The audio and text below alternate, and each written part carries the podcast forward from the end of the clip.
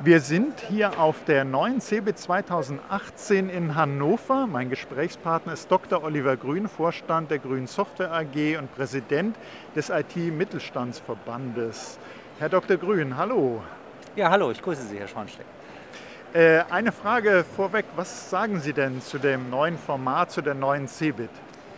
Ja, wir, wir, wissen natürlich noch nicht viel, was gerade heute startet, aber wir ähm, hoffen, dass die CeBIT dadurch wieder Aufwind bekommt, weil wir glauben, dass es sehr wichtig ist, dass wir hier auch in Deutschland noch ein äh, Format von Weltklasse, was die Digitalisierung betrifft, haben, auch wenn es eben ja häufig totgesagt wird. Vielleicht leben ja Totgesagte länger. Ich finde also hier diesen offenen Bereich ähm, äh, sehr, sehr ansprechend. Und man muss sehen, ob das, ob das eher den Zeitgeist trifft. Wir sind positiv gespannt. Okay, ja, wir äh, sind auch alle sehr gespannt.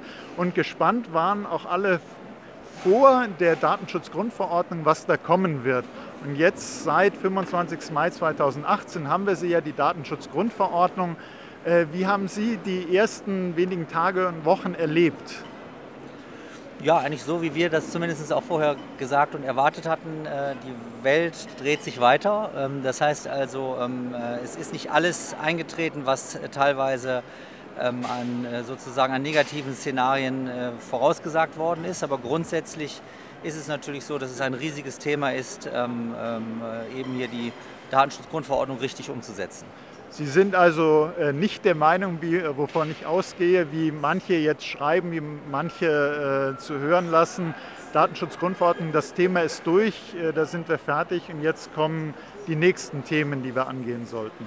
Nein, ich glaube nicht, dass das Thema durch ist, äh, sondern dass äh, natürlich gerade ähm, die vielen unbestimmten Rechtsbegriffe in der Datenschutzgrundverordnung dazu führen, dass bei ganz vielen Dingen sich am Ende die Rechtsauffassung zeigen wird. Und das wird eigentlich entscheidend sein, auch ob die Datenschutzgrundverordnung langfristig ein Erfolg vielleicht ist oder ein Misserfolg. Also wir waren immer der Auffassung, dass das, dass das alles eine, eine lange Zeit noch braucht ähm, mhm. und dass eben viel, viele Vor- und Nachteile da drin stecken, aber dass es äh, schon eine etwas hysterische ähm, äh, Berichterstattung im Vorfeld gab. Okay, ja, also besteht auch weiterhin einiges an Aufklärungsbedarf. Es ist also einiges an Hype, einiges an Angst äh, leider auch gemacht worden. Und jetzt gilt es da äh, einfach mehr Ruhe und Klarheit reinzubringen. Und dazu gehört sicherlich auch so aus Ihrer Sicht IT, Mittelstand. Was sind denn da so die größten Vorteile, die Sie sehen von der Datenschutzgrundverordnung? Ja, also erstmal vorweggeschickt ähm, ist natürlich die Privatsphäre wird gestärkt, da kann man ja erstmal nichts dagegen haben. Ähm, was ich an der Stelle auch ganz wichtig finde, dass die Datenschutzgrundverordnung ähm, endlich zumindest auch versucht, eine Abgrenzung zu machen, was sind denn nicht personenbezogene Daten. Ähm, also dass es eben eigentlich Möglichkeiten der Anonymisierung gibt, die wiederum für den IT-Mittelstand und für die IT-Branche doch vielleicht eher noch eine Möglichkeit dann geben, auch ähm, Big Data-Geschäftsmodelle oder KI-Geschäftsmodelle, die ja häufig nur auf anonymisierten Daten äh, beruhen, äh, machen kann. Also ich glaube, man muss auch die Chancen eben in dieser Datenschutzgrundverordnung sehen und ganz wichtiger Punkt natürlich, äh, wir hatten vorher, ich glaube, es waren deutlich über 50 oder 60 Datenschutzgesetze europaweit und jetzt haben wir eins. Also auch wenn es nationale Auslegungen gibt, ähm, wir sollten auch mal das Positive sehen. Allein in Deutschland gab es 16. Ähm, ähm, das finde ich sehr positiv, was die Harmonisierung betrifft. Und wenn man als IT Company in Europa wachsen will und äh, in mehreren Ländern aktiv ist, dann hat man jetzt wenigstens schon mal beim Datenschutz ja, ähnliche Voraussetzungen. Mhm. Ja, auf alle Fälle. Also mit dem neuen Bundesdatenschutzgesetz und Landesdatenschutzgesetzen, die können ja nur noch Feinheiten äh, regeln, Anwendungsvorrang ganz klar die Datenschutzgrundverordnung, aber trotzdem sehen Sie auch so gewisse Nachteile. Ja, ich sehe natürlich äh, erhebliche Nachteile. Also zunächst mal ähm, sehe ich ähm, als großen Nachteil erhebliche Einmalaufwände ähm, zur Einführung der Datenschutzgrundverordnung, gerade im Mittelstand. Wir vertreten ja auch hier den Mittelstand. Das ist letztlich, würde ich sogar als wirklich ja, dramatisch bezeichnen, weil eben diese Einmalaufwände, wenn man die mal ins Verhältnis setzt zum Umsatz, den ein Mittelständler macht oder zum Kundendatensatz. Wir haben ja nicht äh, Millionen von Kundendatensätzen, sondern vielleicht ein paar tausend. Also das Verhältnis des Aufwandes zur Einführung der DSGVO ist also teilweise tausendfach höher als bei den großen Digitalkonzernen, die immer im Fokus stehen, weil eben, ich sag mal, dieses berühmte äh, Verzeichnis von Verarbeitungstätigkeiten für viele völlig neu ist, äh, für kleine IT-Unternehmen ähm, oder auch Mittelstandsunternehmen, auch die, die, die sogenannten TOMs, technischen organisatorischen Maßnahmen, die gab es zwar alle schon, aber jetzt müssen sie wirklich umgesetzt werden. Ähm, und das sind wahnsinnige Einmalaufwendungen und das ist eine Verzerrung des Marktes, die wir also stark kritisieren. Ähm, ähm, ja, das ist ein Nachteil. Sie wollen noch weitere Nachteile? Oder? Nein, also es müssen nicht unbedingt ja, Nachteile aber sein. Ich, ja, ich, ein ganz, ein ganz, ganz, ein Nachteil, ähm, den ich sehe, ist, ist wirklich die Panikmache, die betrieben okay, wird ja. oder worden ist.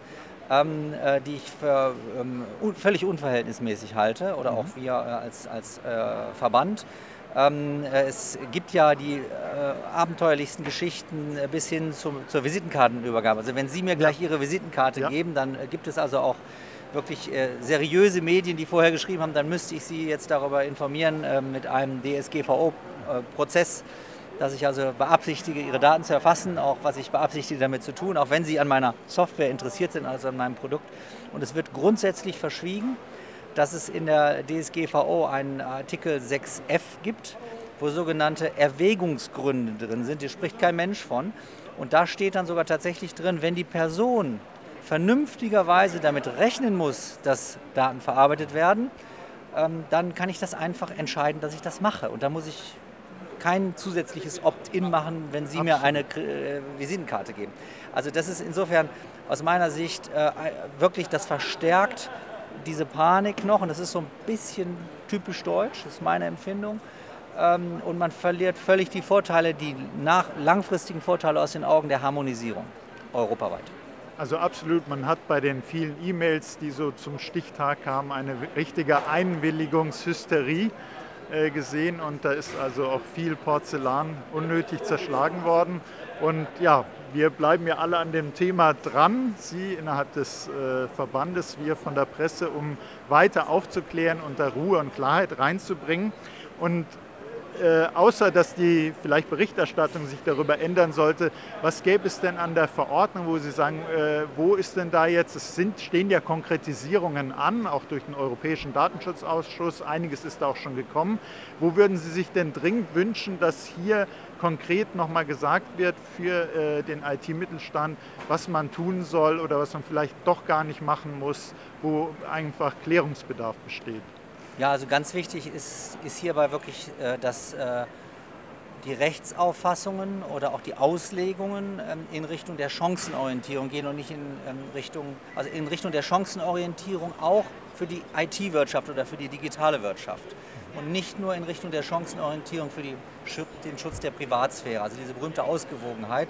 Ich glaube, dass da es sehr helfen würde, wenn, wenn man da einfach ähm, zum Beispiel eine bessere Abgrenzung, was ist Anonymisierung von Daten und was nicht. Also wir nehmen mal ein Beispiel, wenn, wenn man jetzt also einen, einen Kundendatensatz hat und dann äh, äh, dessen Kaufverhalten analysiert, ähm, dann ist eben die Frage, wenn ich von diesem Kundendatensatz Name, Vorname, Straße, vielleicht die ganze Adresse sogar außer den Ort abschneide, in Anführungsstrichen, dann äh, sollte er doch hinreichend anonymisiert sein, sodass ich vielleicht, falls ich das Alter des Einkäufers habe, weiß, also 36-Jährige in der Postleitzahl XY kaufen diese Ware mehr als andere und dass ich daraufhin dann ähm, darauf einfach äh, Geschäftsmodelle oder mhm.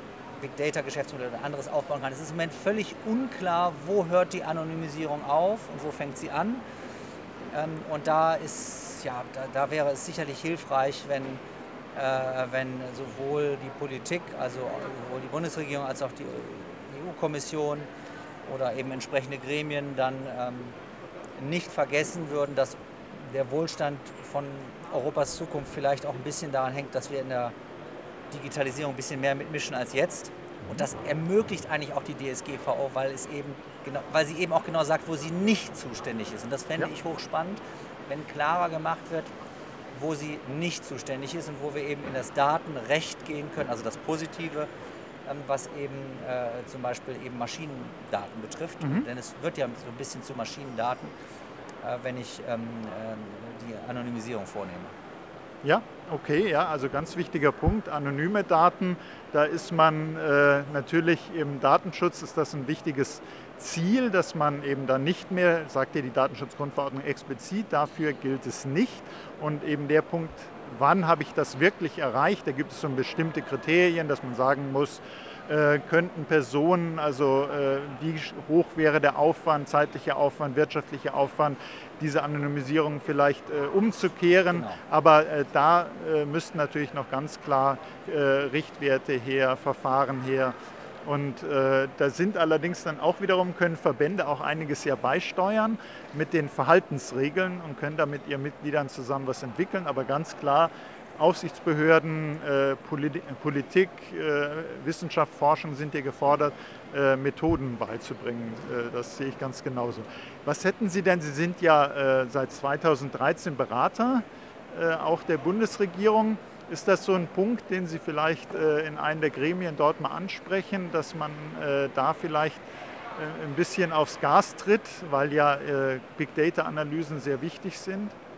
Ja, absolut. Also es geht tatsächlich darum, also Maß zu bewahren bei dieser Auslegung der Privatsphäre und auf der anderen Seite ähm, aber ähm, tatsächlich auch Rechtssicherheit zu schaffen. Denn ähm, ohne Rechtssicherheit äh, hat man wieder Verhinderung von Innovation und das ist sicherlich etwas, auch was, was auch bei Gesprächen mit äh, der Bundesregierung äh, anzubringen ist. Und äh, vor allen Dingen geht es aber eben ähm, auch darum, ähm, dann die folgenden ähm, Technologien, die ja letztlich indirekt auch mit der Datenschutzgrundverordnung zusammenhängen, wie Sie schon sagen, wie Big Data oder künstliche Intelligenz, was mhm. beides absolute Zukunftsthemen sind, auch für den IT-Mittelstand, auch nahe Zukunftsthemen ähm, und relevante, wo man zum Beispiel sicherlich aus der Bundesregierung heraus so etwas wie eine KI-Strategie äh, oder auch eine Strategie zu Big Data aufsetzen könnte, die äh, äh damit chancenorientiert umgeht. Mhm.